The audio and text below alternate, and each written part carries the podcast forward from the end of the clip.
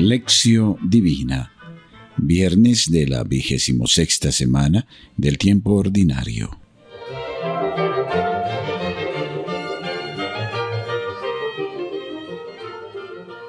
Lección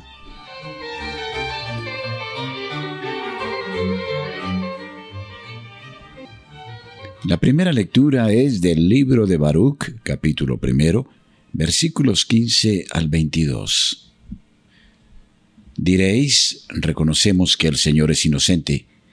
Nosotros, en cambio, estamos hoy abrumados de vergüenza, junto con los habitantes de Judá y de Jerusalén, con nuestros reyes y gobernantes, con nuestros sacerdotes, profetas y antepasados porque hemos pecado ante el Señor, le hemos desobedecido, no hemos escuchado la voz del Señor Dios nuestro, y no hemos cumplido los mandamientos que Él nos había dado.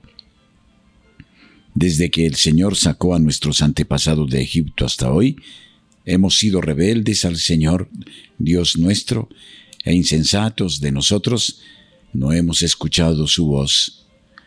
Por eso ahora han caído sobre nosotros la desgracia y la maldición con que el Señor amenazó a su siervo Moisés cuando sacó a nuestros antepasados de Egipto para darnos una tierra que emana leche y miel.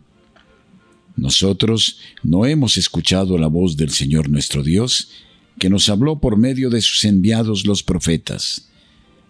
Cada uno de nosotros ha seguido los proyectos de su obstinado corazón, dando culto a otros dioses y ofendiendo al Señor nuestro Dios con su conducta.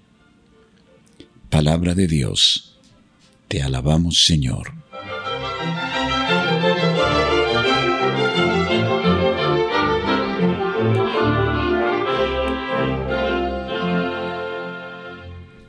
Del Evangelio según San Lucas capítulo décimo, versículos 13 al 16.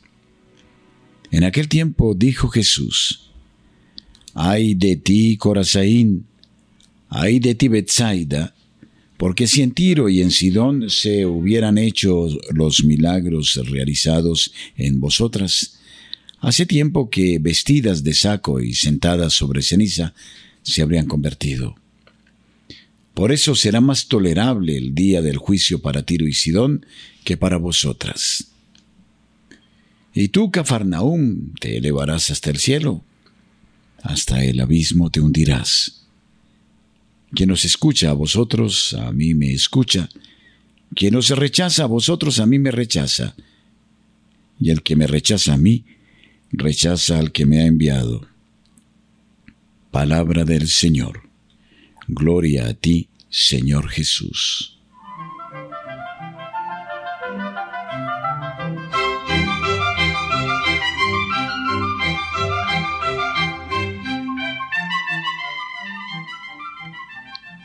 Meditación.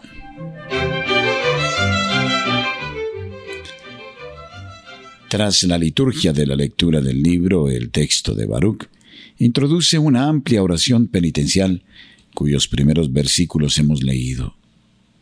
Es la súplica de los exiliados en la que pueden reconocerse todos los judíos sometidos al dominio extranjero en cualquier parte del mundo en que se encuentren. Es, por consiguiente, la oración del pueblo de Dios en la diáspora, que no quiere perder su propia identidad espiritual. En primer lugar, se siente solidario en la culpa que ha marcado la historia pasada, una historia compuesta de promesas divinas y pecados del pueblo. La historia es considerada como una historia solidaria en el bien y en el mal. Los dones de Dios a su pueblo han sido generosos y grandiosos, mientras que el pueblo ha reaccionado con la desobediencia y con la rebelión. Por eso se hace necesaria una confesión de las culpas que reconozca la justicia de Dios y su inocencia. En esta justicia, en esta falta de culpabilidad de Dios, reside la posibilidad que tiene el pueblo de volver a comenzar, de esperar de nuevo, de aguardar el perdón del Señor. Debemos señalar que, en esta confesión, el pueblo que está presente, que está dirigiendo su súplica a Dios, se siente de todos modos corresponsable a sí mismo de las culpas del pasado. Ahora bien, esa corresponsabilidad le hará precisamente solidario en las promesas indefectibles que Dios ha hecho a su pueblo.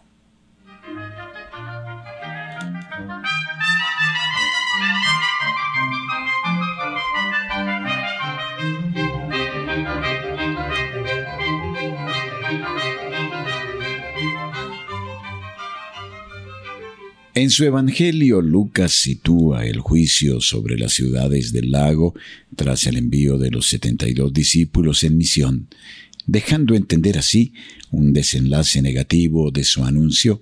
Jesús había ofrecido a los enviados una especie de vademecum para su misión.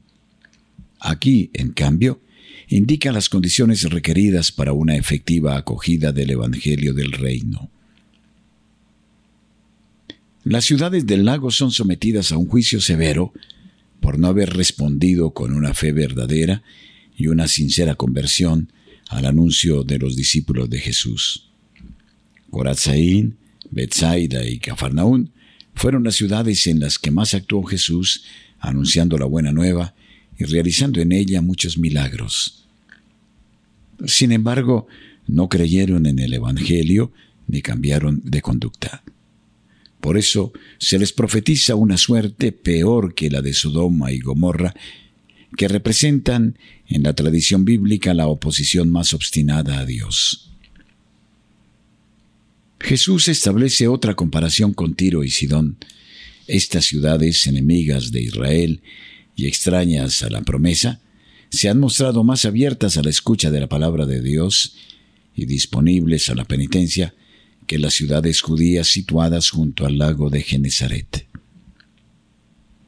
En la conclusión del discurso, Jesús se refiere al principio de la Shalía, en virtud del cual el enviado goza de la misma autoridad que quien le ha enviado, y por consiguiente puede exigir la misma obediencia que se debe a quien le envía. Dado que los discípulos han sido enviados por Jesús, que a su vez ha sido enviado por su Padre, recibirles o rechazarles significa recibir o rechazar a Dios mismo. En consecuencia, la decisión se convierte en una cuestión de salvación o perdición. Quien os escucha a vosotros, a mí me escucha. Quien os rechaza a vosotros, a mí me rechaza. Y el que me rechaza a mí, rechaza al que me ha enviado.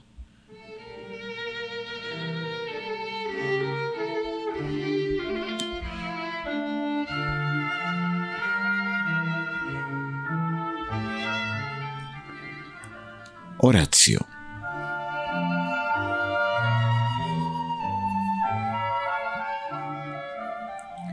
Oh Dios Padre nuestro celestial, te damos gracias por haber reconciliado contigo el mundo a través de Jesucristo y por habernos regenerado con el poder del Espíritu Santo.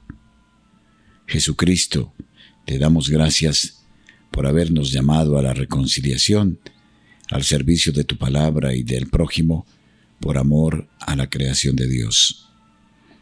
Te damos gracias porque haces posible la reconciliación con nosotros mismos, para que, con un sentido de responsabilidad y de coraje, podamos poner aparte el pasado y mirar hacia el futuro que tú nos das. Oh Dios, te damos gracias porque vas tejiendo con paciencia la trama de tela para la paz la concordia, la unidad entre las personas y en la vida de nuestras comunidades cristianas. Te damos gracias también por el día en que, por obra del Espíritu Santo, todos seremos acogidos, reconciliados contigo en tu santa morada. Amén.